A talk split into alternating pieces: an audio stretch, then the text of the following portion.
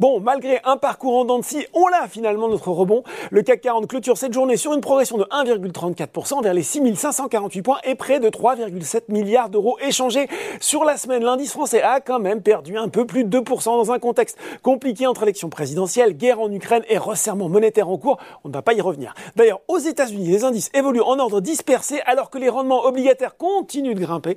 Sur le marché des emprunts d'État, le rendement des bons du Trésor à 10 ans prend plus de 5 points de base à plus de 2,70% au plus haut depuis mars 2019 à 17h45. Le Dow Jones grimpe de 0,6% dans les 34 805 points, alors que Nasdaq lui se replie eh bien, de 0,6% vers les 13 807 points. Allez, on revient à Paris et on regarde les valeurs en hausse. C'est pour Sodexo que les investisseurs avaient le plus d'appétit sur le SBF 120. C'est sans doute un peu grâce à RBC, passé de performance en ligne à surperformance sur le titre du groupe de restauration collective, même si l'objectif de cours a été ajusté légèrement de 84 à 83 euros. L'analyse qui estime notamment eh bien, que la décote de l'action par rapport à ses concurrents est exagérée. Derrière, Alstom était aussi sur de bons rails. Le du constructeur ferroviaire est dans la liste des top picks de City, même si là aussi, eh bien, le courtier a abaissé son objectif de cours de 47 à 42 euros.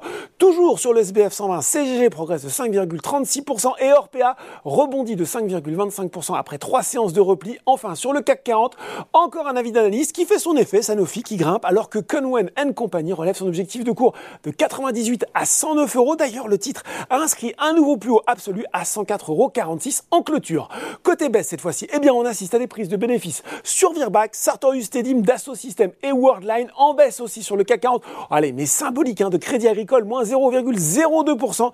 La banque a pris une participation de 9,18% au capital de la Banco BPM, troisième banque italienne issue de la fusion de Banco Popolare et Banco Popolare di Milano en 2017.